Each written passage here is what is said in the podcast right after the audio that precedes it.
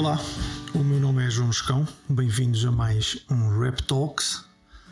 Um, desta vez trago-vos um assunto que lancei também num recente artigo no nosso blog, no blog da Rap, em rapinstitute.com. Um artigo de título A Salvação do Fitness é Pensar Melhor.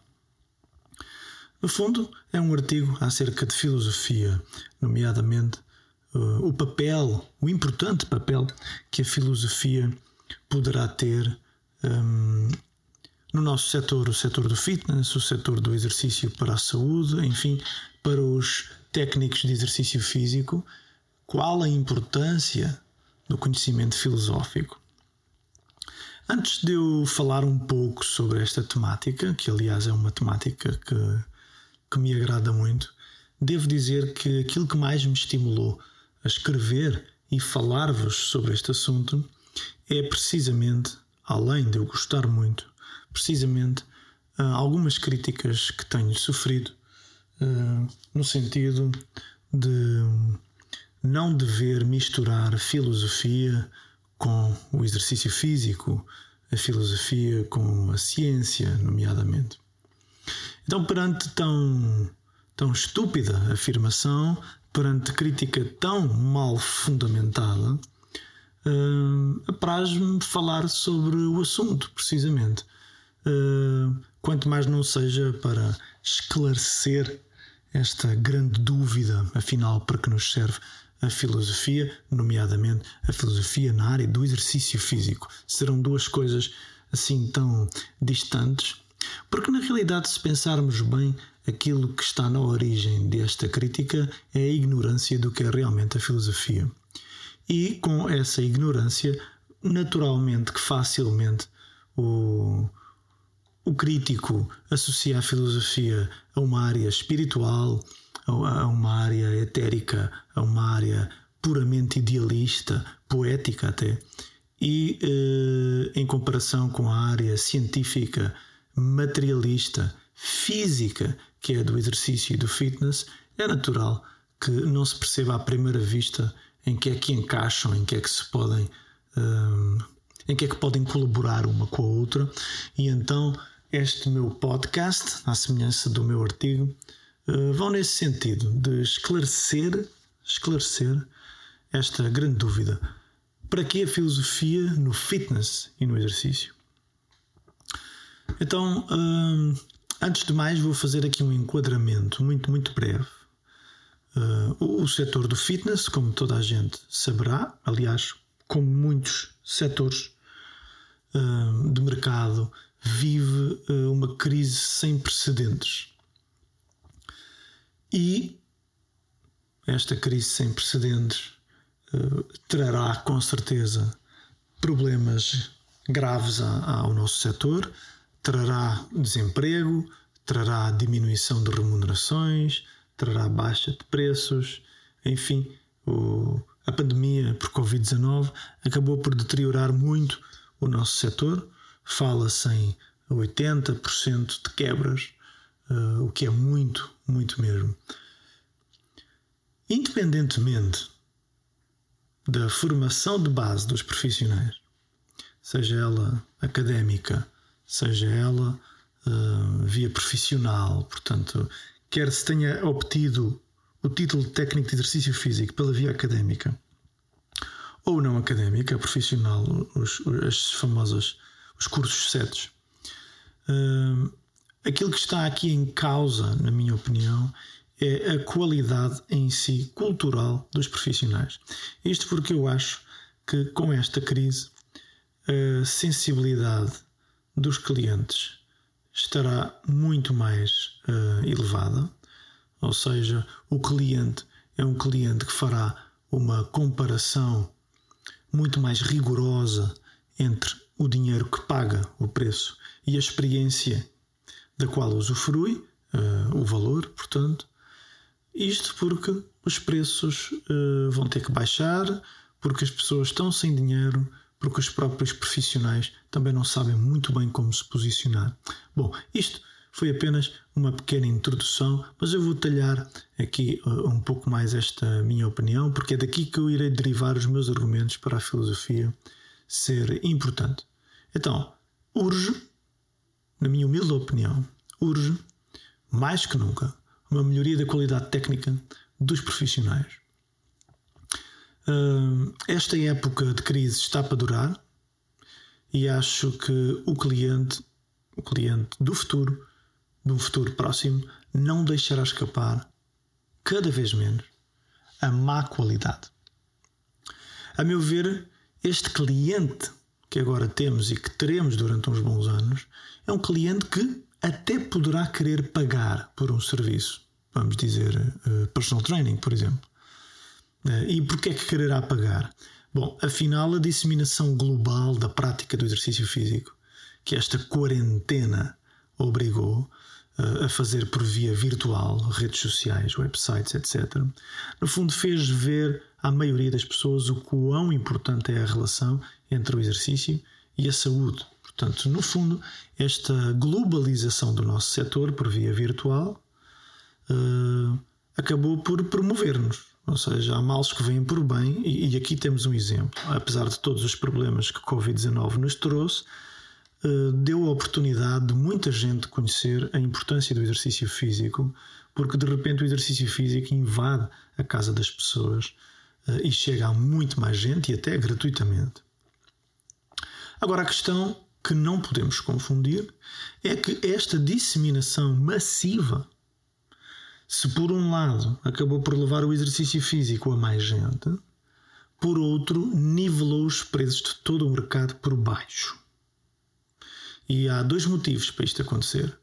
As dificuldades económicas dos profissionais obrigaram a uma baixa de preços, tal como as dificuldades económicas dos praticantes também obrigam a que os profissionais baixem o preço e, obviamente, a popularização gratuita dos serviços obriga a, a, a uma baixa de preços também. Ou seja, quando há demasiada oferta e gratuita, os preços de quem quer vender tendem a baixar.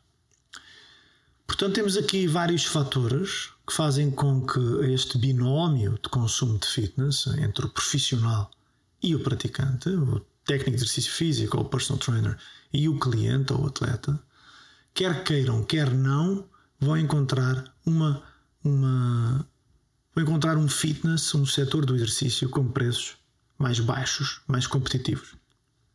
Portanto, aqui, como os preços baixam, eh, é importante que uh, a qualidade não esmoreça. É importante que com esta quebra dos preços, com esta diminuição aparente do valor, não diminua de facto esse valor. Ou seja, que seja só o preço que baixa e não a qualidade.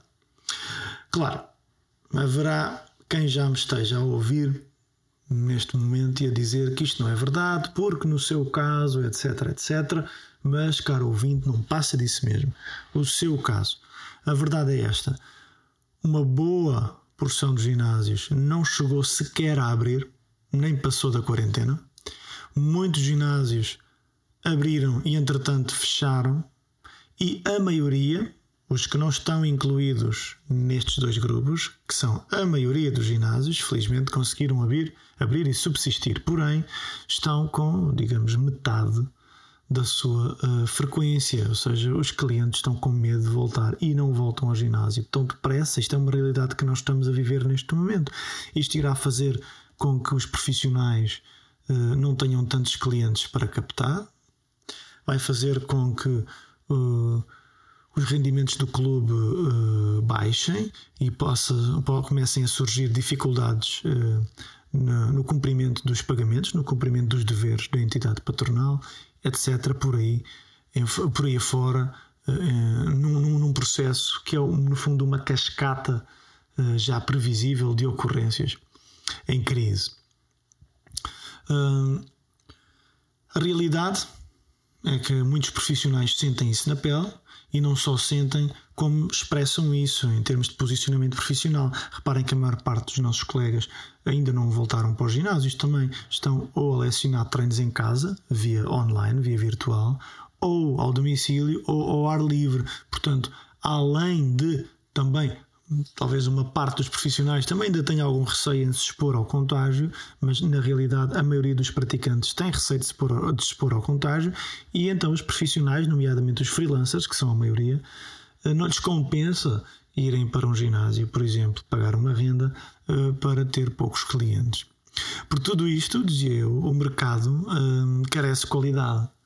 Não que eu acho que fosse pouca, até porque apesar de de crítico fervoroso da qualidade técnica no fitness em Portugal, tenho que reconhecer que nestes últimos anos, com o aparecimento de algumas escolas de formação particulares que, que primam pela excelência pelo critério e, e, e fomentam uma formação contínua com muito pensamento crítico, a qualidade subiu, porque a, a, a exigência e a qualidade na docência também subiu. A questão central aqui é que o consumidor, o praticante, o cliente, agora e daqui em diante, e julgo que durante uns bons anos, mesmo que decida gastar o seu dinheiro connosco, personal trainers, estará hipersensibilizado ao preço. O que é que isto quer dizer? Quer dizer que o cliente está a medir muito bem a diferença entre preço e valor, como eu referi há pouco, entre o que ele paga e o que ele leva entre o dinheiro e a experiência. E é aqui que as habilidades técnicas e pessoais serão de extrema importância. Ou seja, as, as habilidades que o treinador eh, tem que ter, quer ao nível técnico, quer ao nível relacional, social, vão ter que uh, estar, vão ter que se manter elevadas, caso já estejam, ou ter que ser subidas, uh, caso ainda não estejam num nível desejado. É aqui que eu introduzo uma necessidade que eu acho que já existia desde sempre, eh, mas uma necessidade que emerge cada vez mais, que é a eh, da culturização do nosso setor, o setor ser mais culto e acho que é a melhor área de estudo para ganharmos alguma cultura é a filosofia. Eu sei que isto parece uma afirmação eh, um pouco precipitada, mas vou pedir ao ouvinte que me dê algum tempo para eu poder então explicar o meu raciocínio. Porquê a filosofia no exercício? Bom, antes de mais, é importante eu salientar que desde há muitos anos esta parte, que a filosofia é uma parte integrante nas introduções a, a quase todos os cursos que eu crio e ministro.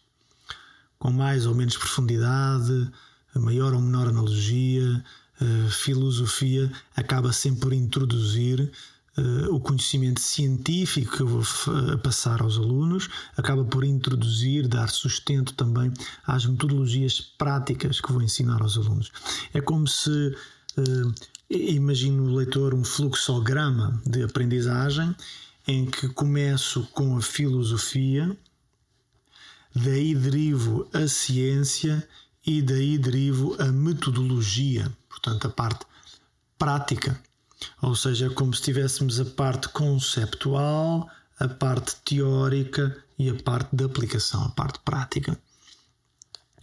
Hum, ou seja, uh, é de facto uma secção importante nos meus cursos. Não que eu lhe dedique muito tempo, obviamente, uh, a esmagadora maioria dos conteúdos que eu leciono e que as escolas que já geri lecionam um, são acerca da teoria e da prática do exercício físico, mas as introduções são sempre da filosofia. As razões para eu fazer isto são diversas e, e, e prende-se precisamente com a necessidade de qualificar culturalmente os profissionais. E quando eu digo culturalmente, é na capacidade de pensar. E vou apresentar aqui quatro fatores, quatro fatores pelos quais eu defendo esta, esta inclusão da filosofia no exercício a sabedoria, a argumentação, a ética e o desenvolvimento. Na sabedoria, vou tratar de questões relacionadas com o conhecimento. Na argumentação, vou tratar de questões relacionadas com a relação com os pares. Na ética, vou tratar de questões não só relacionadas com a relação com os pares, mas com a relação com a profissão. E, no desenvolvimento, a relação do indivíduo consigo mesmo. Vamos, vamos, vamos à sabedoria, vou explicar um, pouco melhor cada um destes quatro fatores. Haveriam muitas mais razões para incluirmos a filosofia no exercício físico. Eu trago aqui quatro, são só estas quatro, uh, para também não tomar muito tempo ao, ao meu ouvinte. E vamos à sabedoria.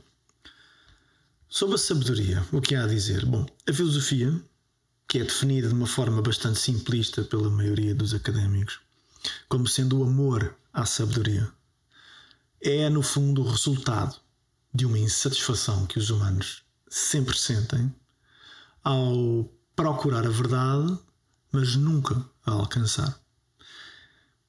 Um ímpeto que o ser humano sente por querer saber mais, uma curiosidade de criança que nós mantemos durante toda a nossa vida, apesar de tudo indicar que não conseguiremos nunca satisfazer por completo essa, essa curiosidade.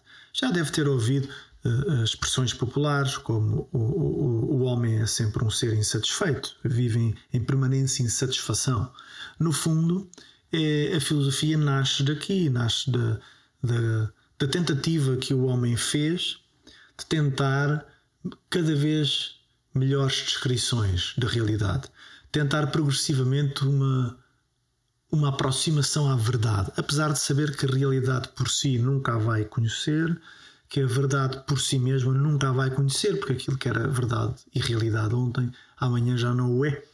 Eh, no entanto, apesar desta frustração permanente em que vivemos, eh, em que a realidade e a verdade nos foge sempre, em que nos achamos sempre enganados, errados, alguns no tempo. Apesar disso, temos um ímpeto, um desejo quase que biológico, ou mesmo biológico, há autores que referem isto eh, como sendo um sentimento mesmo de origem biológica. Uh, sentimos a necessidade de procurar aquilo que jamais alcançaremos. É daqui que vem a, a terminologia filosofia, o amor à sabedoria, porque só mesmo com amor a qualquer coisa é que nós, apesar de nunca alcançarmos, é que, é, é que poderemos viver na sua perseguição. Só amando mesmo muito a verdade, a realidade, o conhecimento, só gostando muito de estar vivo, é que realmente nos mantemos na perseguição de uma melhor maneira de viver, apesar de sabermos de antemão que vamos estar sempre insatisfeitos. Ora, se existe frustração, se existe insatisfação, só pode mesmo ser por amor que procuramos a verdade e, uma melhor descrição da realidade. Daí o termo amor à sabedoria querer dizer precisamente filosofia. Isto por si só já seria uma justificação bastante satisfatória para incluir a filosofia nos programas de formação contínua dos técnicos de exercício físico, ou fisioterapeutas, ou, ou, ou personal trainers, ou professores de aulas de grupo, etc. Uma vez que se trata de uma área do conhecimento cuja ciência, a do exercício, desporto, etc., é uma ciência ainda jovem e por isso mesmo está a dar saltos grandes no crescimento. Portanto, estes saltos grandes fazem com que de facto nos dê a sensação permanente de que estamos a chegar a uma verdade absoluta, mas depois ela foge muito rapidamente e muitas vezes foge para o lado oposto.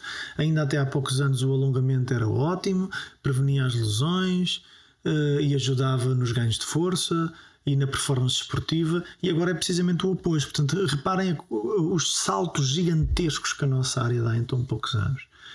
Uh, ou seja, encontramos verdades absolutas, mas depois elas fogem-nos, e de facto, só com muito amor mesmo à nossa profissão e ao conhecimento científico da nossa profissão é que nós podemos estar aqui, porque caso contrário, isto era uma frustração enorme. Para mim, isto já seria motivo suficiente pela sinonimia, por, por ser de facto análogo com o que quer dizer o termo filosofia, já seria suficiente em minha opinião, para incluirmos a filosofia nos nossos programas. De qualquer das maneiras, eu vou eh, adiantar isto. Repare que é difícil imaginar, numa área de constante evolução científica e metodológica, que é a nossa, e que tem como instrumento central de trabalho o corpo, a saúde do nosso cliente, é difícil imaginar que hajam profissionais que não gostem de aprender. ou que nem sequer queiram uma vaga aproximação com a verdade ou a realidade ou com os factos científicos, o que é ainda pior. Além de inconcebível, pelo menos para mim, além de inconcebível um profissional deste, deste tipo, deveria ser criminoso, em minha opinião. Nós podemos, atenção, nós podemos ter opiniões diferentes. Podemos e até devemos fruto da interpretação que cada um faz dos mesmos factos, fruto também das diferentes experiências que vamos tendo ao longo das nossas carreiras, mas não querer sequer ter uma opinião formada é de facto perigoso. Perigoso em que sentido? Bom, perigoso porque sem sabedoria a crença desmedida, a crítica cresce como um, um mal que, que contamina todos os meandros da nossa área, não olha a meios para destruir toda e qualquer opinião que contra ela se levanta. É isto que a crença faz. Trans... A, a, a, falta de sabedoria, ou seja, a ignorância, transforma a crença no fanatismo, numa. Em, em crenças cegas, em opiniões cegas, e isso não abona a nosso favor, porque a nossa área cresce rapidamente e termos crenças cegas que nos mantenham o conhecimento estanque é muito prejudicial, não só a nós, e esta é que é a questão, não só a nós, comigo para o seu bem, mas eu vou depois ter que colocar as minhas mãos, entre aspas, nos clientes, eu vou ter que prescrever exercícios, avaliar, eu vou brincar, passa a expressão, com a saúde e os corpos dos meus clientes. Uh, além disso, é importante que as opiniões não sejam rígidas, porque há opiniões muito interessantes e importante até de, de terem lugar na nossa área. A filosofia, e aqui é que entra o papel neste fator uh, da sabedoria, o papel da filosofia garante que o intelecto do profissional, ou seja, a sua inteligência, compreende o praticante em toda a sua extensão, nomeadamente física. Ou seja, a filosofia permite que o indivíduo se mantenha crítico o suficiente para poder compreender as particularidades do seu cliente, Compreender que corpo é aquele, que ser humano é aquele, que ser social é aquele, que ser físico é aquele. E esta compreensão vai manter o conhecimento acerca desse mesmo cliente em constante renovação, nunca estanque, para que todos os dias de treino o profissional possa olhar para aquele cliente sempre com novos olhos, sempre à espera de novas reações uh, psicológicas, sociais, físicas. Portanto, a filosofia, aqui neste fator que eu, que eu designei de sabedoria, acaba por ser o instrumento através do qual nós adquirimos conhecimento. Porque a ciência, ao fim e ao cabo, é informação. O conhecimento é gerado em nós depois de nós tratarmos essa informação. É como se a filosofia fosse o filtro, fosse o instrumento, fosse um terceiro olho pelo através do qual nós observamos os factos e nos aproximamos da verdade.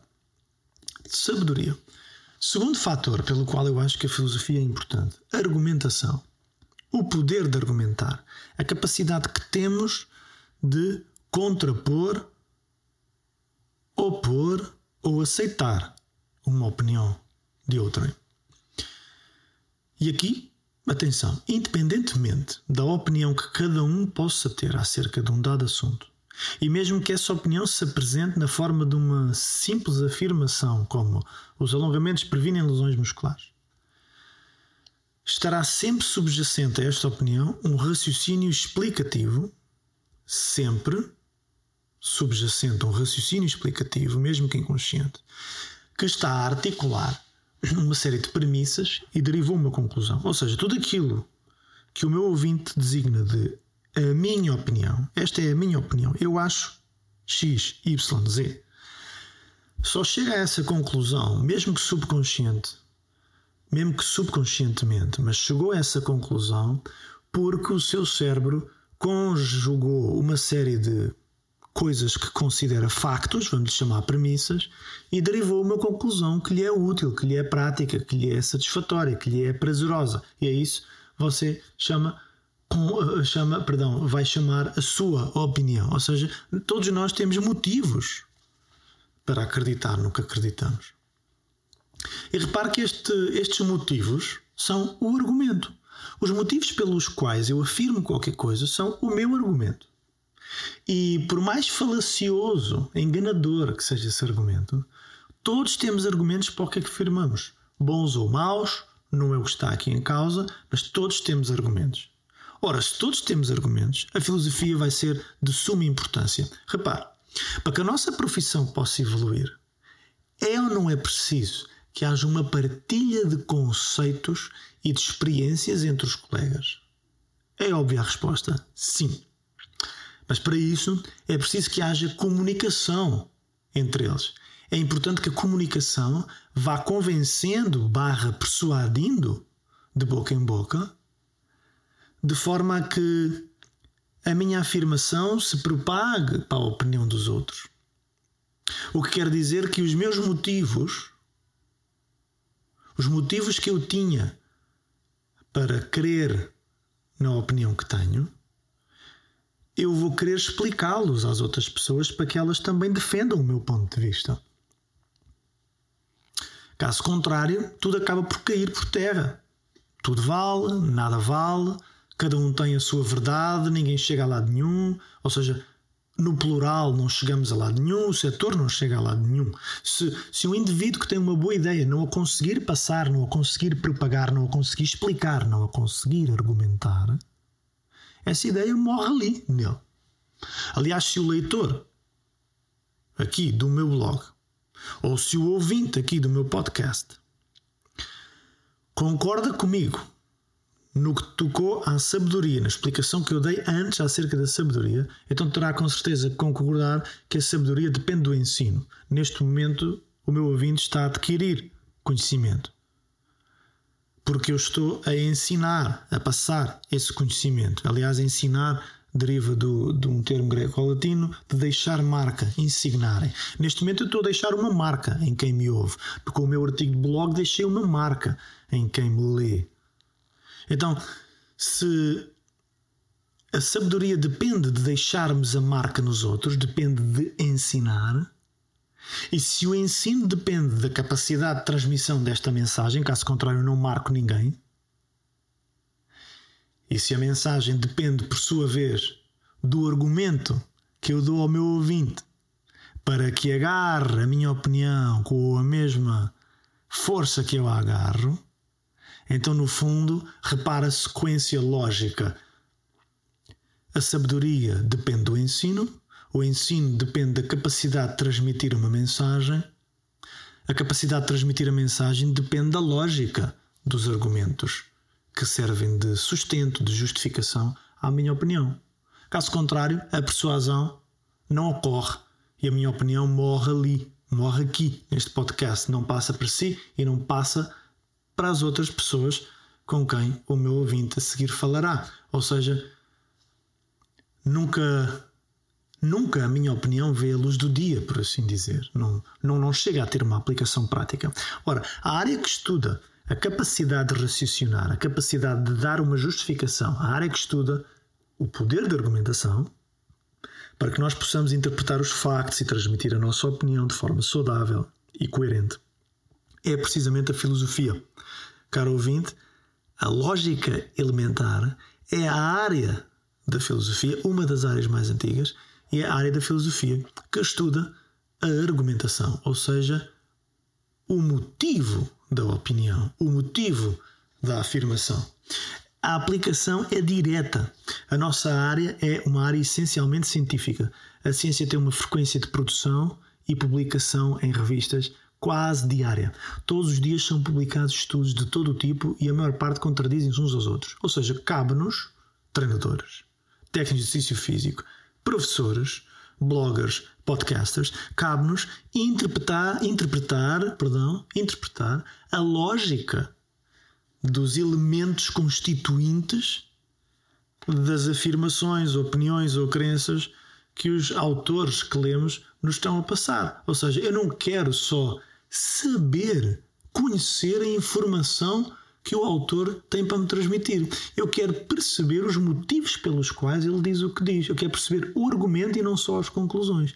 Ora, disto depende imenso a qualidade técnica dos profissionais, porque estamos a falar da triagem criteriosa da ciência, a triagem criteriosa da informação que nos chega. E todos nós sabemos que através das redes sociais agora nós podemos beber muita informação lixo, muita mesmo. Aliás, mais. Há muito mais informação lixo do que informação fidedigna. Portanto, a, a, a capacidade que o profissional tem para triar com critério uh, os factos é de suma importância para que o profissional possa adquirir o conhecimento correto, o mais verdadeiro possível. Ora, esta triagem criteriosa, por definição, é um raciocínio filosófico. Quando me afirmam o alongamento previne lesões e eu pergunto porquê, e a pessoa a seguir dá a sua explicação, dá os seus argumentos, o que é que eu tenho que fazer? Tenho que analisar esses argumentos. O processo pensante pelo qual eu analiso esses argumentos é um processo que pertence à lógica elementar, que é uma área de estudo da filosofia.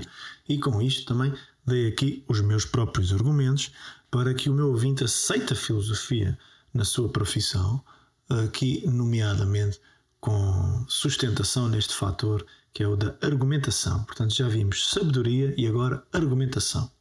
Terceiro fator, ética. Para que serve e o que é a ética? Apesar de ser um termo que todos concordarão que, se não for valorizado, a nossa profissão não irá ser valorizada na sociedade, nem irá proliferar na civilização durante muitos anos. Se não trabalharmos com ética, não vamos a lado nenhum. Agora, aqui a questão é percebermos o que é que significa ética. Ética é um termo que anda nas bocas do mundo. Todos os gurus motivacionais, guru das vendas, uh, uh, assumem o termo ética como um dado adquirido e vomitam o tema como se toda a gente percebesse o que ele quer dizer. Provavelmente nem eles sabem o que quer dizer. Eu vou tentar explicar o que é isto da ética. Vamos reparar o seguinte: por um lado, eu tenho sido muito criticado por introduzir uma grande componente filosófica sempre que explico o exercício físico mas por outro reconhecem que a ética é importante. Porquê é que isto é inconsistente? Porque a ética é uma das áreas mais antigas de estudo da filosofia. A filosofia não começa pela ética, mas quase que começa pela ética. A segunda grande época filosófica, portanto a época socrática, a, a, a seguir no, no tempo de Sócrates, Platão e depois todo o período helenístico, é dedicado à ética. O que é ética? A ética não é um simples estatuto legal que vincula uma determinada profissão a determinados comportamentos. Isso é apenas um papel. ok? E como tantos outros em Portugal, que não é, mesmo que não seja aplicado, também não faz mal nenhum, a impunidade é grande porque não há quem fiscalize. A ética é uma área central do estudo da filosofia, tem mais de dois mil anos, e dedica-se a responder a uma simples pergunta: o que é viver bem? O que é ética profissional? Será responder a, a, uma série de perguntas, nomeadamente o que é ser um bom profissional. Como é que um bom profissional se deve comportar? Que comportamentos para com os seus pares deve ter um bom profissional? Que comportamentos perante a sociedade deve ter um bom profissional? Que comportamentos perante a economia, perante o setor em causa, deve ter um bom profissional? Aqui no nosso caso técnico de exercício físico, que seria a nossa ética, o que é avaliar bem um praticante? O que é construir bem o exercício? O que é individualizar o exercício? O que é de facto fazer personal training? O que é monitorizar bem o exercício?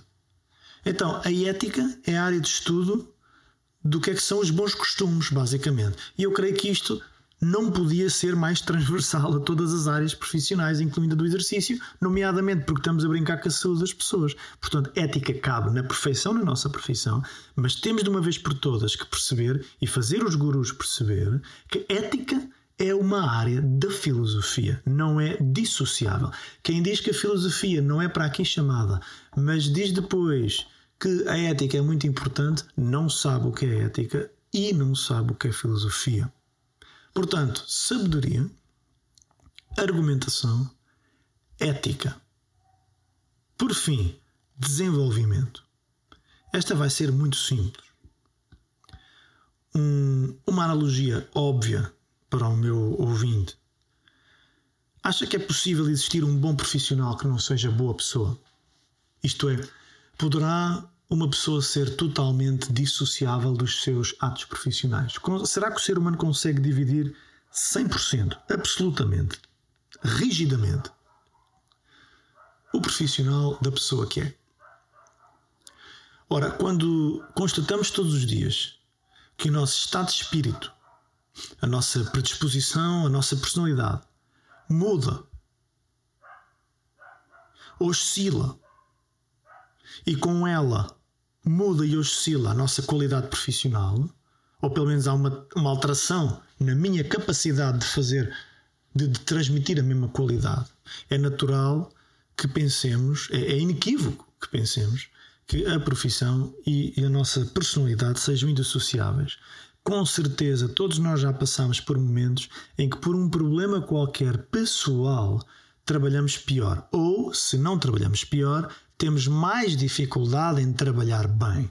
Isto significa que, ainda que possam ser separados na esfera do que é visível cá de fora, intimamente, cá dentro de nós, não há separação entre o João profissional e o João pessoa. Eh, ou seja, que fique claro isto, porque isto significa que se eu conseguir ser melhor pessoa, há uma forte probabilidade de eu conseguir ser melhor profissional. Eu não estou a dizer, eu não estou a dizer antes que os gurus me critiquem, não estou a dizer que ser bom profissional depende somente de ser muito boa pessoa. O meu pai e a minha mãe são muito boas pessoas, mas não são bons técnicos de exercício físico. Claro. O que eu quero dizer é que é meio caminho andado. Uma, um bom profissional não tem necessariamente que ser uma boa pessoa. Mas uma boa pessoa tem melhores probabilidades de se tornar um bom profissional. Ok? Uh, portanto, em que é que a filosofia nos ajuda aqui? Também é claro, a filosofia dedica-se, e aqui ainda é uma área mais antiga do que a ética, é uma área com quase 3 mil anos. Uma, um dos motos da filosofia é tentar compreender melhor o mundo. É, é, é a, filosofia é um mecanismo mental de compreendermos-nos melhor e ao mundo. E com que intuito é que a filosofia, ou os filósofos, neste caso, empreenderam um tremendo desafio como este? Com o intuito de melhorar a nossa vida. Curta ou longa, com mais ou menos prazer, mais ou menos sofrimento, o objetivo dos filósofos foi quase sempre aliviar o sofrimento humano. E a proposta que no fundo é redundante aqui com o primeiro fator apresentado, que foi o da sabedoria, a minha proposta é muito simples. A filosofia ajuda-nos a não ser verdadeiros ignorantes. E eu acho que eu acho que há poucos bons profissionais que sejam ignorantes. Ser um sábio não garante que eu seja um bom profissional. Mas ser burro garante que eu seja um mau profissional. Esta é que é a questão. Então, resumindo, procurar saber mais e melhor Sabedoria. A filosofia ajuda-nos nisto. Procurar explicar melhor para passarmos melhor a mensagem. A filosofia ajuda-nos na argumentação. Procurar lidarmos melhor com os nossos colegas, com o setor e a filosofia ajuda-nos, porque a filosofia é o estudo da ética procurarmos sermos melhores pessoas para transferir essa qualidade pessoal para as nossas qualidades profissionais. E a filosofia ajuda-nos no desenvolvimento pessoal. Onde está a filosofia na nossa área? Vou demonstrar por quatro pontos muito breves. Os filósofos da antiguidade, nomeadamente gregos e romanos, deram uma enorme importância ao exercício físico e ao desporto e fizeram questão de vincar os raciocínios pelos quais defendem essa posição.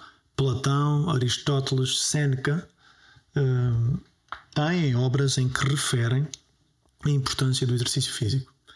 Segundo ponto, todo o método que ainda rege a produção científica, inclusive a da área do exercício, tem genes em raciocínios filosóficos. A ciência deriva da filosofia por exemplo, nós ainda produzimos ciências com grande influência do método cartesiano, o método de Descartes, que está patente numa obra muito conhecida, que é o discurso do método que, aliás, estudamos em filosofia no décimo ano. A filosofia é que instaura também o cultivo do ceticismo. O ceticismo é, no fundo, o pensamento científico, se for bem aplicado, a, a boa ciência. O ceticismo não é a doutrina do desconfiar de tudo. Isso é a, a, a patetice. O ceticismo é a doutrina do suspender as conclusões, evitar tirar conclusões precipitadas quando há argumentos plausíveis de parte a parte. Este é o bom e saudável ceticismo que remete à Grécia Antiga, ao período helenístico, a filósofos como Pirro ou Sexto Empírico e que é recuperado também por Carl Sagan, o, o, o, um, um astrofísico muito famoso que vou já referir a seguir. Portanto, além do desporto ter sido visto pelos filósofos como algo importante, a produção científica, inclusive é do exercício físico, é feita ainda muito influenciada por uh, doutrinas filosóficas. Como terceiro fator, os erros de lógica e os estratagemas que, que, que em linguagem técnica filosófica se, de, se designam de falácias e erismas, uh, ou seja, aquilo que parece verdade, mas não é, falácias, e aquilo que claramente me está a ludibriar, estratagemas, erismas, que foram trazidos à luz pelo já mencionado astrofísico Carl Sagan no século XX, através de uma obra que eu recomendo leitura a toda a gente, Um Mundo Infestado de Demónios, que até há pouco tempo estava esgotado em Portugal, mas podem mandar vir de fora. E já muitos se divulgam pelas redes sociais e, e felizmente já vai aparecendo quem alerte cada vez mais para as falácias e os erismas, para que tenhamos cada vez mais critério e cuidado na escolha da informação que lemos, ouvimos e guardamos. Toda esta teoria por trás de escrutinar erros lógicos ou estratagemas de engano tem origem na filosofia.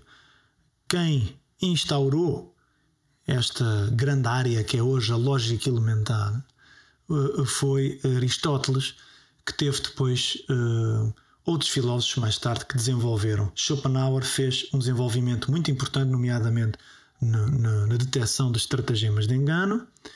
E temos um filósofo e professor catedrático uh, uh, português uh, com quem eu tenho o privilégio de me corresponder, que é o professor Desidério Muros, que tem um livro que é dos melhores, na minha opinião, do mundo sobre lógica e elementar. Ou seja, a capacidade de nós detectarmos o que é um bom argumento e detectarmos o que é um mau argumento, para não nos deixarmos enganar. A área que estuda isto é a filosofia. Por fim, o quarto elemento pelo qual eu afirmo que a filosofia, na verdade, já está uh, connosco, se já reconhecemos que qualquer exploração teórica ou prática é imprescindível que seja transmitida para que a mensagem seja passada, então também é inevitável que nós consideremos igualmente importante a definição de conceitos. Muitas vezes estamos a discutir e o problema é a definição de conceitos. Muitas vezes duas pessoas estão a discutir e a concordar sem saberem. Porquê? Porque têm definições diferentes do mesmo conceito. Ou seja, para que a passagem da mensagem, a propagação das boas práticas na nossa profissão seja eficaz, é importante que tenhamos uma linguagem comum. Sim, ouvinte? Agora, para termos uma linguagem comum, é igualmente importante que saibamos definir conceitos. E agora perguntemos: qual é a área de estudo que engloba a definição de conceitos? A filosofia. A filosofia foi, na verdade, a área que se dedicou a isto mais até hoje. Os filósofos foram os primeiros seres humanos a perguntar o que é. Sócrates foi o primeiro filósofo a perguntar o que é. Até Sócrates a filosofia era meramente poética, era muito obscura. Os pré-socráticos escreviam com poesia. Eh, ainda assim é considerado filosofia pelos técnicos. A partir de Sócrates as coisas mudam e o ser humano habitua-se a perguntar antes de qualquer explicação, antes de qualquer dissertação, antes de contra-argumentar ou discordar, seja do que for, habituou-se a perguntar o que é. Ou seja, será que temos os mesmos conceitos? Temos as mesmas definições? Platão abordou isto uh, num, num, numa obra que eu recomendo leitura, que é O Banquete, sobre a definição do que é amor. Entretanto, Spinoza, um, um, filósofo de origem portuguesa, também o fez, mas não, não vamos entrar agora em grandes pormenores, mas a filosofia é um sistema de, que nos ajuda a definir conceitos e, tão importante ou mais, a analisar potenciais erros de definição, novamente para não nos deixarmos enganar. Portanto, tudo isto que eu referi, estes quatro fatores, é filosofia. E estes quatro fatores estão no exercício. Ora, venha comigo. O exercício físico era visto pelos grandes filósofos como algo importante. A interpretação dos factos científicos carece da filosofia para mediar as opiniões. Até porque a nossa área está carregada de opiniões sem argumentação, ou seja, contradizemos-nos só porque sim. A desconfiança natural dos seres humanos, que nos leva também à procura da verdade, sempre em andamento, é, por definição, um modo de estar da filosofia. Esta, esta noção que temos de procurar a verdade e não a acharmos, mas procurarmos ter melhores argumentos cada vez mais, é pensamento filosófico. O setor do fitness tem uma enorme tendência para estagnar e a filosofia pode nos ajudar aqui a melhor interpretar a ciência. Aliás, a análise cuidada dos argumentos vai nos possibilitar evitar enganos e o crivo é o raciocínio filosófico. O raciocínio filosófico vão ser o nosso filtro de informação. O fitness, infelizmente, não tem um bom sistema de análise de factos, incorre frequentemente em enganos grosseiros, enganos à margem da ciência. Já a ciência está a dizer uh, o mesmo há décadas e nós continuamos com os mesmos tradicionalismos, com os mesmos hábitos, com as mesmas crenças infundadas, etc. A filosofia vai nos ajudar imenso, porque é que a área do fitness e do exercício físico é muito dada a modas, precisamente por, na minha opinião, precisamente porque tem muito pouca ou nenhuma filosofia. Falta uma ponte, uma ponte entre a teoria e a prática não nos serve excesso de sustentação na experiência, nem excesso de sustentação nos teoremas inaplicáveis. Precisamos de algo que ligue a teoria à prática. E a filosofia dedicou-se, dedica-se a esta ligação há 3 mil anos. A filosofia permite-nos definir e, acima de tudo, definir o que é exercício, para começar. E acredite, o meu ouvinte, a ciência ainda se debate com definições que nós, treinadores, já julgávamos estar esclarecidas. Exercício ainda é uma definição em aberto. Intensidade de esforço, por exemplo, ainda é uma definição em aberto, entre outras. Voltando à pergunta inicial, às vezes as pessoas colocam a, a questão de para que a filosofia no fitness e no exercício. Perceba, ouvinte, que perguntarem para que a filosofia é o mesmo que perguntar para que pensar. E acho que a resposta é óbvia. Quem não quer pensar está na profissão errada. Mas não precisamos de pensar mais, precisamos de pensar melhor. E eu estou em crer que a filosofia só nos vai ajudar. Obrigado por me ouvirem até aqui. Até ao próximo Rap Talks. O meu nome é João Moscão e sigam-nos nas redes sociais. Até breve.